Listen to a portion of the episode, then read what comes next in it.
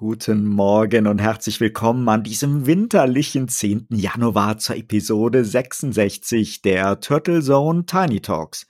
Mein Name ist Oliver Schwarz und natürlich wieder mit dabei mein Co-Host Dr. Michael Gewert. Hallo und Servus Michael. Oh ja, hallo Oliver.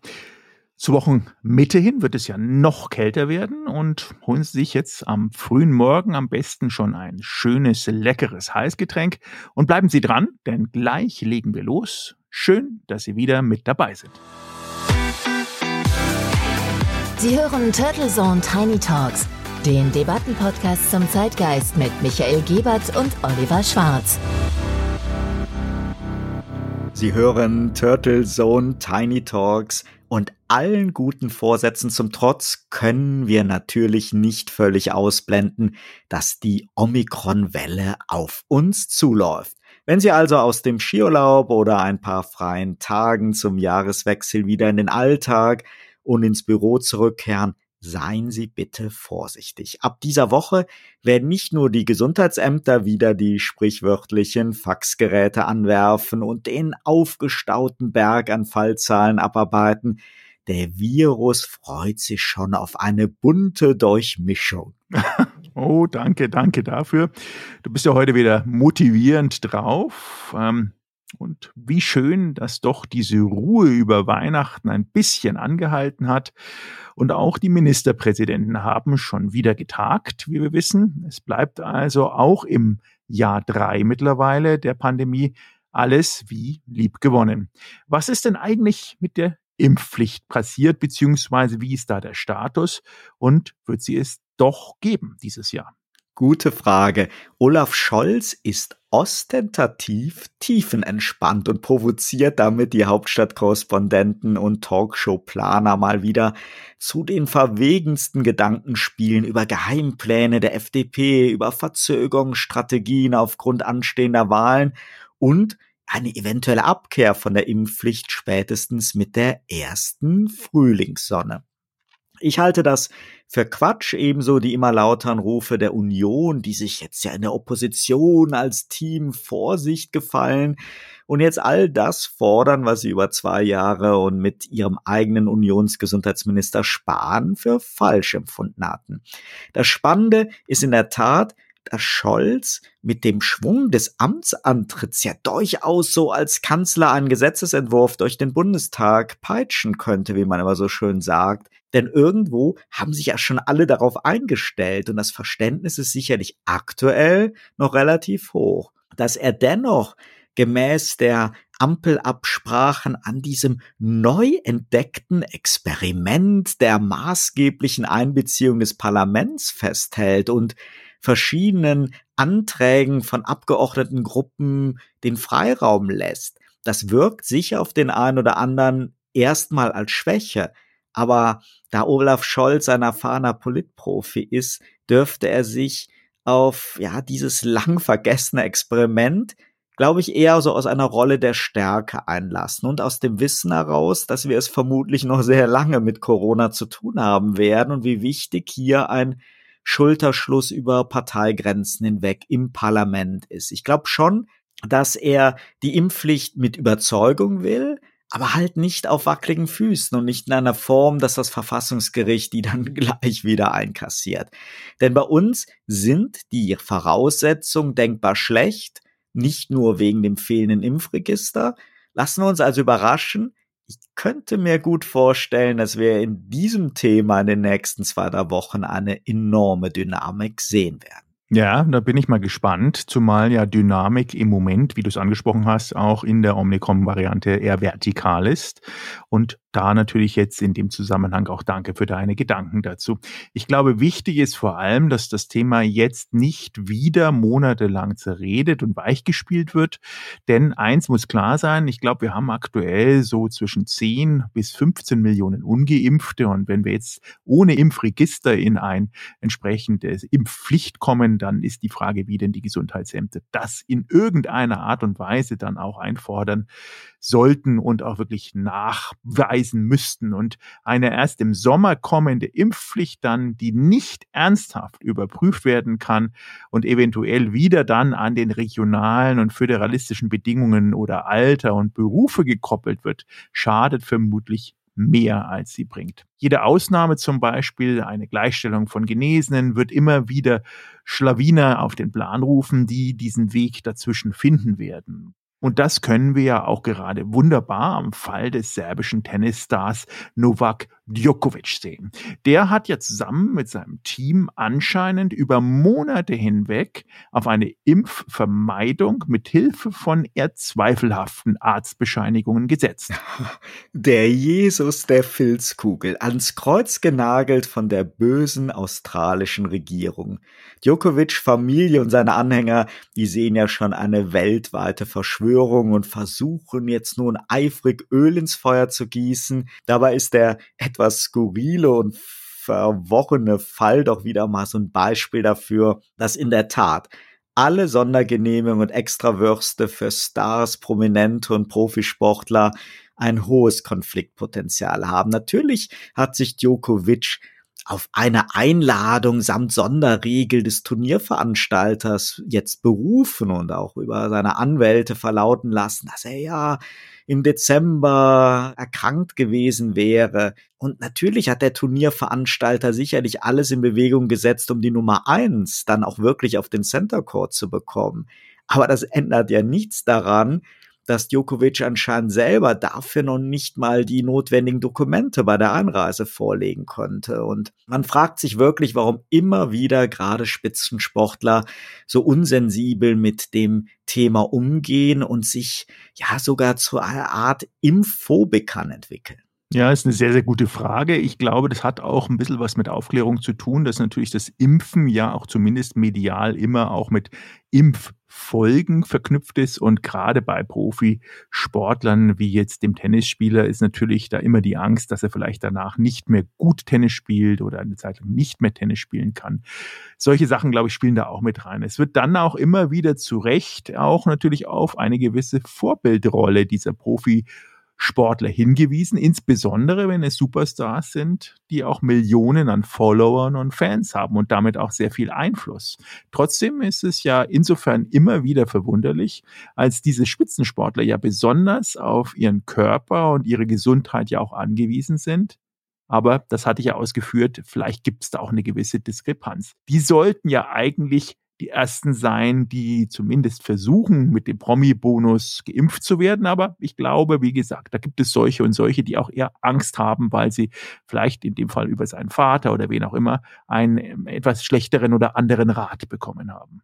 Ja, ich glaube, da bist du auf der richtigen Pferd unterwegs. Es ist denke ich mir, genau deshalb so schwer zu verstehen, erklärt sich aber auch damit, so verrückt wie das klingt. Diese Profis sind ja umgeben von einer Entourage an Betreuern, die sie einerseits vermarkten, abschotten, andererseits körperlich auf den Punkt zur Höchstleistung bringen sollen. Und da werden ja alle Register gezogen, von Höhentrainingslagern bis hin zu Mentaltherapien. Und ich kann mir schon vorstellen, dass in dieser Gemengelage so die toxische Wirkung dieser ganzen Gerüchte und Theorien rund um die angeblichen negativen Impffolgen ja da auf eine besondere Sensibilität stoßen. Das ist aber natürlich nur ein kleiner zarter Versuch, sich das irgendwie zu erklären. Eigentlich müssten ja auch die Manager, die Vereine, die Verbände und die Veranstalter da ganz konsequent Klartext reden und die Profis nicht so wie rohe Eier oder Sensibelchen behandeln. Am Ende ist es genauso wenig zu verstehen, warum millionenschwere Fußballer in ja ungewöhnlich hoher Zahl jetzt Anfang des Jahres aus dem Luxusurlaub auf den Malediven erkrankt zurückgekommen sind oder warum ein Turnierveranstalter anscheinend dem Djokovic-Clan über Monate Hoffnung gemacht hat, ja, dass man sich so an den allgemein geltenden Covid-Bestimmungen für die Einreise in Australien vorbeimogeln kann. Wohl wahr. Wie immer spielt natürlich auch Geld eine Rolle und du hast ja eben den Vater von Djokovic mit seinem Jesus-Vergleich, der durch die Medien gegangen ist und dem serbischen Nationalparolen zitiert. kommt es mir wirklich nur so vor, dass der Sport vielleicht immer schon ein bisschen politisch war oder immer mehr jetzt politisiert wird. Ich meine, klar, das Zusammenspiel zwischen politischen Interessen, Nationalstolz und Sport gibt es ja schon immer irgendwie. Aber mittlerweile wird ja auch von den Sportlern erwartet, dass sie sich politisch positionieren, und zwar klar. Und immer mehr Aktivisten und Interessensgruppen haben ein versuchtes Interesse daran, über den Sport auch Aufmerksamkeit zu generieren. Spannendes Thema und ja, irgendwie auch ganz aktuell, nur noch wenige Wochen bis zur Winterolympiade in China und alle laufen sich schon warm, auf den Rücken der Sportler Politik zu machen. So die eine Sichtweise. Andere sagen wiederum, in wenigen Wochen findet eine Olympiade statt, die es so nie geben dürfte. Aber mit welchem Recht? Das schreit geradezu nach einer tiefer gehenden Debatte. Da hast du recht und lass uns deswegen keine Zeit verlieren und genau dort einsteigen. Nach einem kurzen Sponsorenhinweis geht's weiter. Dieser Podcast wird Ihnen präsentiert von Visual Communications Experts. Wir bringen Sie auf Sendung. Video, Livestreaming, Webinare und Podcasts. Ihre Experten für Audio und Video in der Unternehmenskommunikation. Weitere Informationen unter www.visual-communications-experts.com. Sie hören Turtlesohn Tiny Talks. Wird der Sport immer politischer, ist unser heutiges Debattenthema. Oder war es nicht schon immer so? Die offiziellen Neutralitätsregeln von IOC, FIFA und Co. wirken zumindest in diesem Spannungsbogen von überdrehter Kommerzialisierung, von Professionalisierung des Sports, jede Menge weltweiter Konflikte und der Unerbittlichkeit von Aktivisten und ihrer Political Correctness wie ein Überbleibsel aus einer anderen, alten, mein Anführungszeichen, besseren Welt, das kann aber in der Tat auch täuschen. Zumindest die Strahlkraft des Sports haben sich Politiker schon immer in der Geschichte gerne zunutze gemacht. Ja, Sport war ja immer schon auch das Leistungsversprechen, die Massen zu begeistern. Und es bedarf da, glaube ich, nicht einer wiederholten Erinnerung daran, dass Sport und Sportler nicht in einer sehr isolierten, idyllischen Welt leben. Sie sind immer in den Spannungen der Politik und der gesellschaftlichen Verhältnisse, damit auch den Einflüssen, aber auch Deutungs- und Missdeutungsmöglichkeiten des politischen Umfelds ausgesetzt, ob sie das nun wollen oder nicht. Und genau wie die anderen Gruppen in der Gesellschaft ja auch. Und es gab sogar mal eine Aussage in der Süddeutschen 2006. Damals äh, ging es ja noch um ehemalige DDR-Sportlerinnen, die Aufarbeitung, wo das Aussagenthema war, im Sport herrscht Krieg. Und wenn man den totalen Ruin dieses Bereichs und der Gesellschaft noch abwenden will, dann muss man Strategien finden und diese wechseln und zwar auch sofort durchführen. Das war eine sehr, sehr markante Aussage dahingehend von einer ehemaligen DDR-Sprinterin, die Ines Geipel,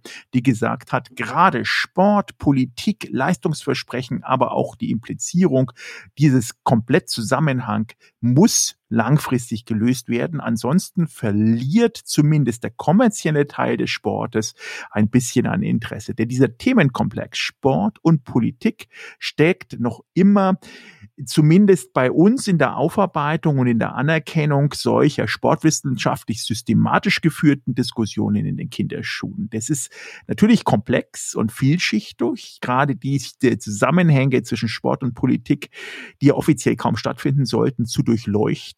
Aber wenn wir uns mal angucken, ob das jetzt die Olympischen Spiele sind oder der Olympia-Boykott, auch 1980 in Moskau, das sind alles schon damals politisch gewollte und lang überlegte Ereignisse gewesen, wo sich der Sportler gerade der ja dort sich auch vorbereitet und ich stelle jetzt, unterstelle mal dem Sportler jetzt in dem Fall, wenn er sich dem Sport auch hingibt, kein politisches Interesse, sondern wirklich das Leistungsinteresse, dann ist es immer auf Lasten und auf den Rücken der Sportler. Insofern glaube ich, muss man das Thema ähm, gerade äh, im, im Sportumfeld vielleicht auch bei uns nochmal als Erinnerung, Sport bedeutet bei uns natürlich auch Fußball.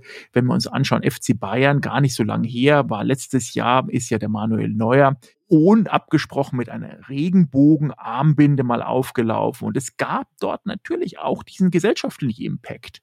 Was will er jetzt damit sagen? War das gerechtfertigt? War das nicht gerechtfertigt? Welche Gruppen schließt er aus? Also das hat ja immer sofort einen mega Impact, wie du sagst. Und es müssen Pressekonferenzen stattfinden. Und Ob das jetzt so sinnvoll und zuführend ist, weil ja obendrauf immer on top noch Regelwerke liegen, in dem Fall der UEFA, die ja diese Rechtspflegeverordnungen haben, die genau dieses politisch-ideologische, religiöse oder beleidigende Inhalte entsprechend auch äh, definiert haben. Das ist, glaube ich, eine Diskussion, die wir heute zwar nicht äh, umfänglich lösen können, aber in der Debatte zumindest mal so weit aufarbeiten, ob das ein globales Thema ist oder bei uns vielleicht in Deutschland nochmal besonders hart umkämpft diskutiert wird. Ja, ich glaube, du hast da zwei ganz spannende Aspekte gebracht. Einmal der Einfluss von außen auf den Sport und andererseits aber auch die Veränderung bei den Sportlern. Wenn wir mal mit dem ersten Thema anfangen, wenn wir mal die Olympiade als vermutlich größtes Sportereignis der Welt stellvertretend hernehmen, dann konnte man sicherlich schon in der Antike so einen Wettstreit der Nationen erkennen und das ist dann auch der Ursprung einer staatlichen Sportförderung von Nationalteams und dem Einfluss der Politik auf Sportler. In der Neuzeit bekamen Weltereignisse, Konflikte und auch der Erste Weltkrieg dann ja schnell einen Einfluss auf Olympia, führten zu Absagen. Und die Olympischen Spiele 1936 in Berlin waren sicherlich die ersten Spiele, die nach heutigen Maßstab so im Korsett der Propaganda stattgefunden haben. Boykotte gab es dann ja nicht erst im Kalten Krieg 80 gegen die Moskauer Spiele, du hast sie eben erwähnt, sondern auch schon in kleineren Umfang 56 in Melbourne und auch in den Jahren darauf. Anlass war oft die Forderung nach dem Ausschluss bestimmter Länder. In Moskau war es dann letztendlich der Konflikt in Afghanistan. Die Olympiade 72 in München war als Terrorziel sicher die erste für politische Gründe terroristisch missbrauchte Olympiade.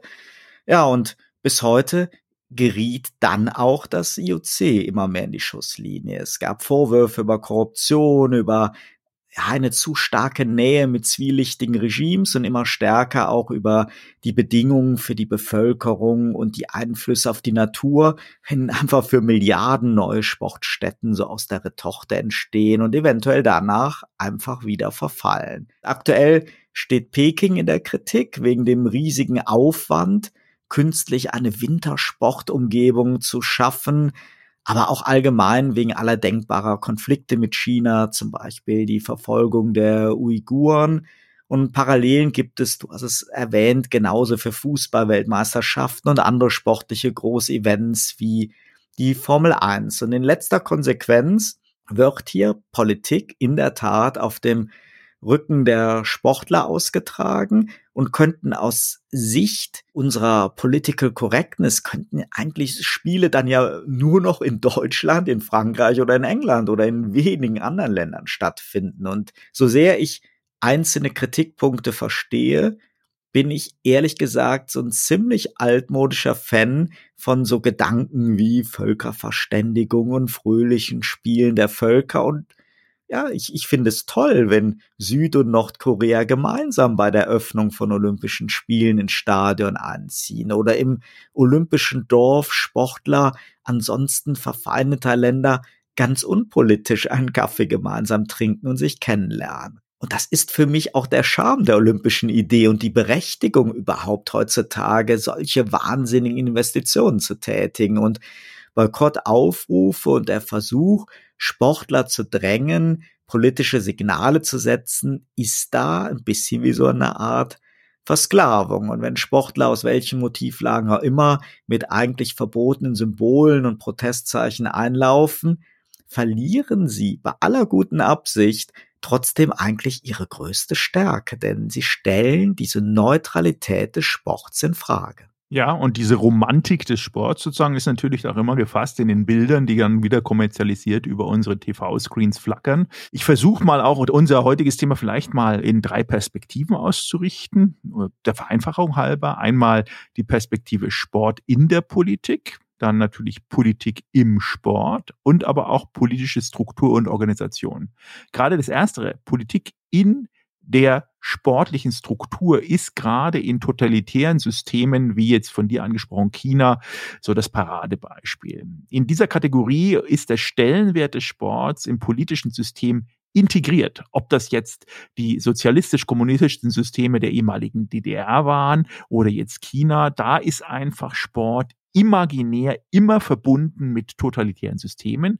Das ist jedoch nicht ausschließlich um politische Systeme im engeren Sinne darum geht, zeigt die Tatsache, dass zum Beispiel auch staatenübergreifende beziehungsweise staatenunabhängige Vereinigungen und Organisationen wie die IOC in der Vergangenheit immer wieder versucht haben, politische Entscheidungen hinsichtlich dieser politischen Konfliktsituationen zu treffen, Entscheidungsträger zu beeinflussen oder die öffentlichen Diskussionen in eine bestimmte Richtung zu lenken. Also das sind einmal die Organisationen, aber natürlich auch die Staaten selber. Wenn man sich das Thema Politik im Sport anschaut, dann beschreibt das hauptsächlich die politischen Einflüsse in das sporteigene System, wie zum Beispiel Kontrolle von außen, also wir haben den deutschen NOC mit einem entsprechenden Präsidenten, der trotz vielfältiger Proteste seitens der deutschen Sportler immer auf Empfehlung der damaligen Bundesregierung 1980 zum Beispiel eben die Entsendung des deutschen Olympiateams nach Moskau untersagt hatte. Also da muss man auch ganz klar sagen, sind, wie du angesprochen hast, die Sportler immer die Letzten in dieser kompletten Hierarchie, leider. Last but not least natürlich die politische Struktur, weil Stichwort Sportförderung, aber auch Sportgemeinschaften. Wir haben ja immer das Thema, dass Sport ja auch eine gewisse zeitintensive Behandlung ist. Ich investiere viel Zeit, Eifer, Mühen und am Ende brauche ich vielleicht auch eine Refinanzierung.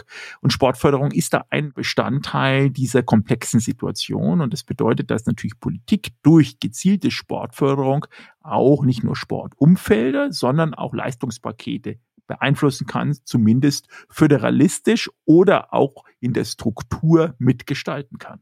Und wenn wir jetzt nochmal auf diese Neutralität des Sports, die ja immer mehr in Gefahr ist, zurückkommen, dann ist das einerseits der gesellschaftliche Druck, über den wir eben gesprochen haben, ist aber teilweise auch ein medialer Druck. Teilweise geschieht das in Überheblichkeit, teilweise in wirklich eigenen politischen Engagement der Sportler, aber all das ist wie ein Bumerang, denn es gibt ja immer zwei Seiten der Medaille. In jedem Konflikt gibt es zwei Sichtweisen und der Sport verliert eigentlich immer. Ganz unabhängig von der Kritik an IOC, FIFA und Co. über deren Verbandstrukturen, Kommerzialisierung und Korruption, Boykotte sollten meines Erachtens wirklich das allerletzte Mittel sein und nicht der Versuch, über Bande politisch motivierte Warnschüsse oder Fouls zu verpassen und auch unsere Medienkollegen sollten, glaube ich, nicht in jedem Interview die Sportler immer wieder drängen, sich politisch zu positionieren. Und auch das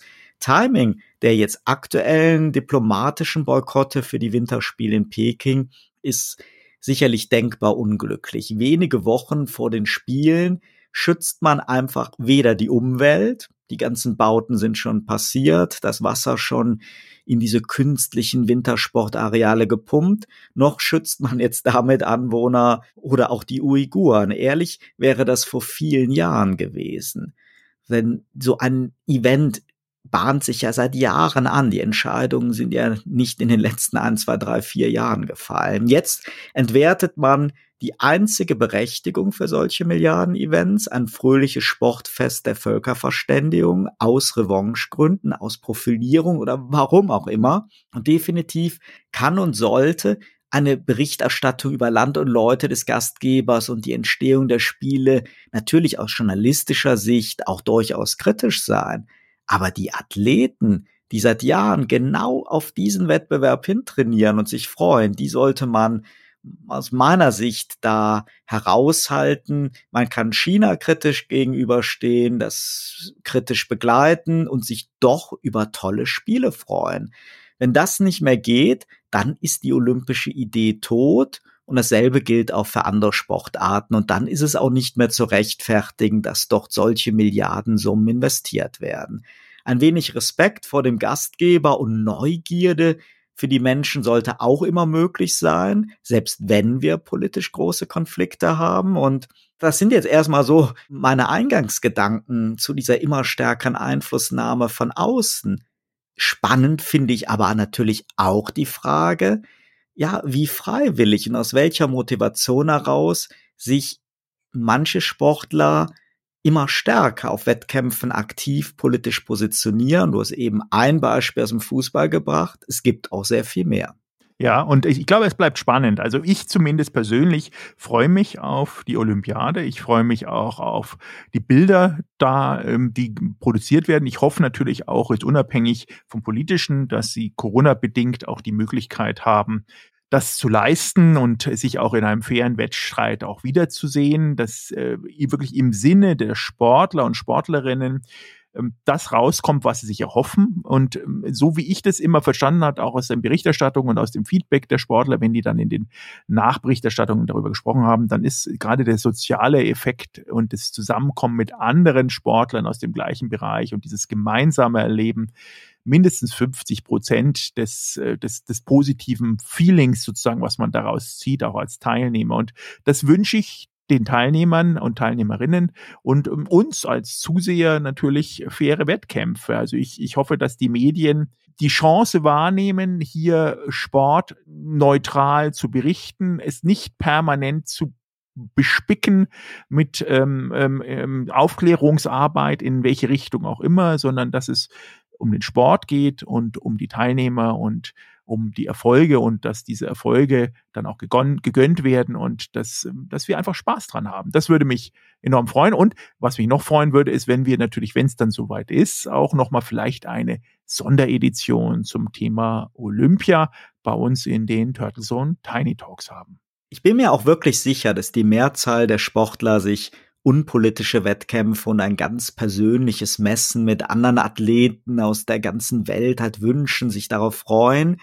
Aber dennoch sehen wir ja parallel zu den gesellschaftlichen Strömungen und des Erstarken des Einflusses von Aktivisten auf die gesellschaftliche Debatte auch immer mehr Sportler, die nicht nur immer professioneller eine Pflege ihrer eigenen Personenmarke betreiben, sondern in dem Rahmen auch immer offensiver politische Positionen beziehen. Und Natürlich ist es klar, dass sie auch ein Leben jenseits des Sports haben, wie alle Menschen das Recht auf Meinung haben und sich auch engagieren dürfen.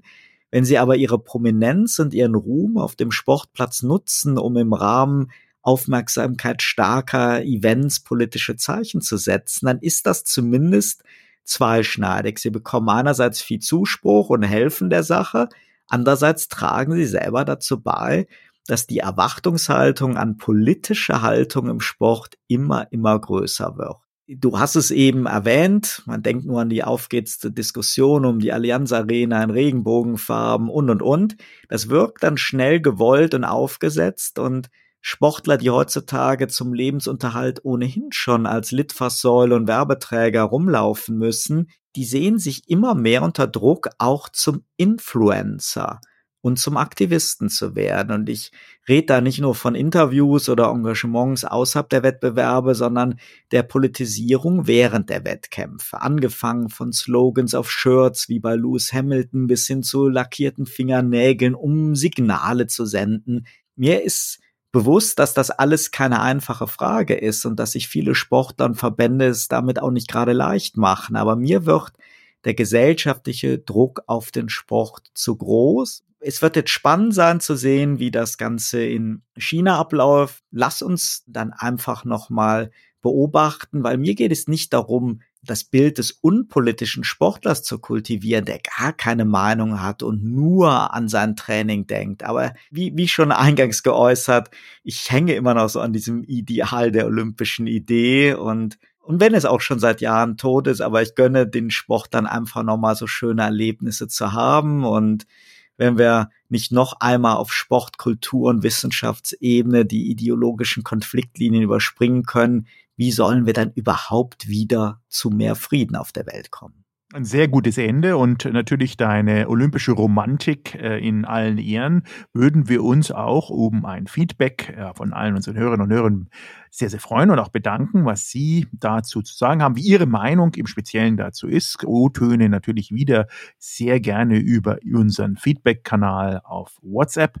In diesem Sinne wünschen wir einen guten Start in die Woche. Diesmal wieder ein bisschen länger, die sogar sozusagen die Sport Olympia Spezial Edition oder Sport und Politik Spezial Edition. Äh, starten Sie gut, bleiben Sie gesund und ein gutes Neues nochmal von uns. Viel Spaß! Turtle Zone Tiny Talks, der Debattenpodcast mit Michael Gebert und Oliver Schwarz. Immer zum Wochenstart auf allen Podcast-Plattformen und auf turtlezone.de.